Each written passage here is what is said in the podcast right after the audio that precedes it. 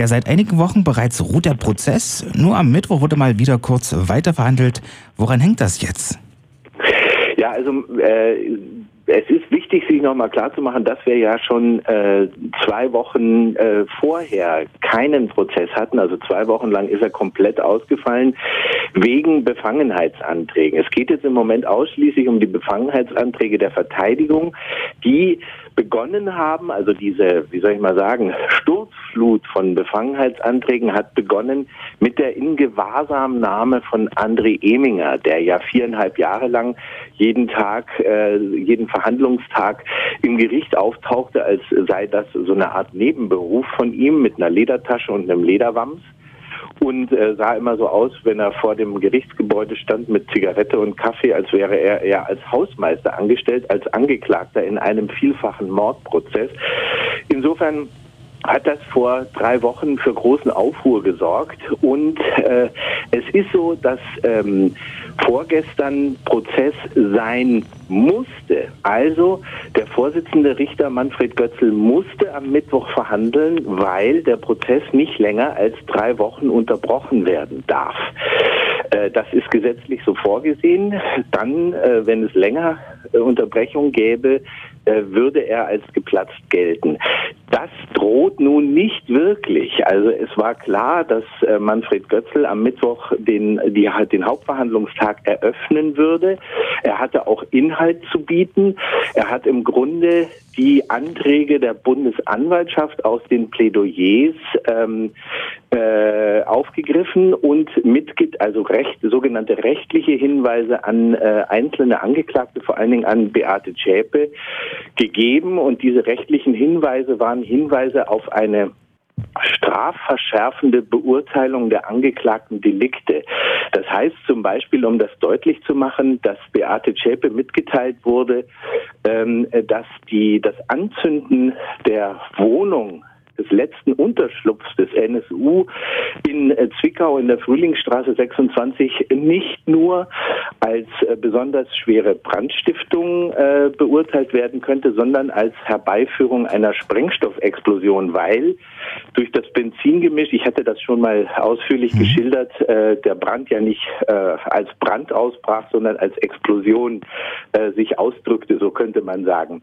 Diese rechtlichen Hinweise hat Götzl gestern gegeben und hat aber mehrfach auch dazu gesagt, er hat quasi eine Verfügung ausgesprochen, dass er trotz noch anhängiger Befangenheitsanträge weiter verhandelt, um diese rechtlichen Hinweise zu geben. Und diese Verfügung, die er an dem Tag, an dem Vormittag am Mittwoch dreimal wiederholt hat, hat jeweils zu neuen Befangenheitsanträgen geführt. Und das bedeutet, wir haben den Mittwochmittag, äh, den mittwöchlichen Hauptverhandlungstag mit dann insgesamt neun anhängigen Befangenheitsanträgen beendet. Und Götzl hat dann natürlich auch den gestrigen Donnerstag und die komplette nächste Woche äh, äh, aufgehoben, damit quasi ein anderer Senat, der zuständige andere Senat, diese Befangenheitsanträge schön der Reihe nach abarbeiten kann. Es soll ja nun am 24. Oktober weitergehen. Und welche Folge hat das dann für die Plädoyers der Nebenklage, die ja eigentlich schon laufen sollten? Ja, genau. Also es geht am 24. weiter. Das bedeutet, äh, nicht nur nächste Woche ist aufgehoben, sondern schon lange termin nicht terminiert ist die darauffolgende Woche. Das heißt, wir haben jetzt äh, wieder zwei Wochen äh, ohne NSU-Prozess. Ähm, und das bedeutet im Grunde, genau genommen für die Nebenklage gar nichts. Äh, äh, für die war, die sitzen in den Startlöchern und äh, würden sofort mit ihren Plädoyers beginnen können. Wir hatten ja schon vor zwei Wochen gedacht, das würde so reibungslos weitergehen wie mit der Bundesanwaltschaft, die kein einziges Mal äh, an den acht Tagen, an denen sie ihr Plädoyer gehalten hat, unterbrochen wurde. Die haben das ja völlig äh, frei ähm, quasi vorgetragen und dann eben auch den Haftbefehl für Eminger beantragt und es ist gar nichts passiert und mit dem Haftbefehl und auch mit der Eröffnung äh, des Haftbefehls äh, gegenüber Eminger ist dann diese Sturzflut von äh, äh, Befangenheitsanträgen losgegangen. Also die, für die Nebenklage ist es halt einfach nur eine Frage des Wann geht's endlich los? Wir erinnern uns von den äh, um die 60 Nebenklagevertreterinnen und Vertretern haben knapp 50, 57 Stunden äh, Plädoyer angekündigt. Das heißt also, das wird nochmal ein riesiger Block der ähm, ja dann hoffentlich, also das ist wirklich so, dass man sich denkt, Leute, jetzt aber mal weiter. Wir müssen ja auch irgendwann mal zum Schluss kommen, am 24. Äh, beginnen kann. Also der Zeitplan, die Abfolge der Plädoyers der Nebenklage, das steht schon alles lange fest. Was allerdings mit sich bringt, ist, dass zum Beispiel Angehörige äh, der äh, Mordopfer, andere Betroffene der Verbrechen des NSU, die können im Grunde nicht planen, bei diesen Plädoyers ihrer juristischen Vertreterinnen und Vertreter dabei zu sein, weil sie nicht wissen, wann fängt das denn nun endlich wirklich an.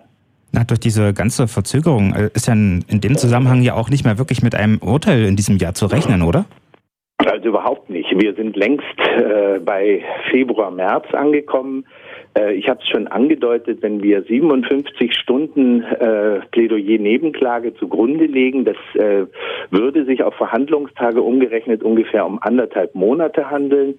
Äh, und dann kommen ja noch erst die Plädoyers der Verteidigung. Es gibt 14 Verteidigerinnen und Verteidiger, die sicher sehr unterschiedlich lange, aber durchaus auch sich Zeit nehmen werden, mit Sicherheit so viel Zeit wie die Bundesanwaltschaft. Also kann man schon auch noch mal mit äh, 10, vielleicht 15 Tagen Plädoyer äh, der Verteidigung rechnen, auch vermutlich mit äh, ideologisch aufgeladener Verteidigungsplädoyers äh, wird man rechnen müssen. Und dann äh, hat sich, so wird gesagt, auch die Bundesanwaltschaft noch eine Replik vorbehalten. Das könnte zur Folge haben, dass auch noch eine Replik der Verteidigung kommt. Und dann sind wir, dann sind wir mit Sicherheit im Februar, wenn nicht gar im März.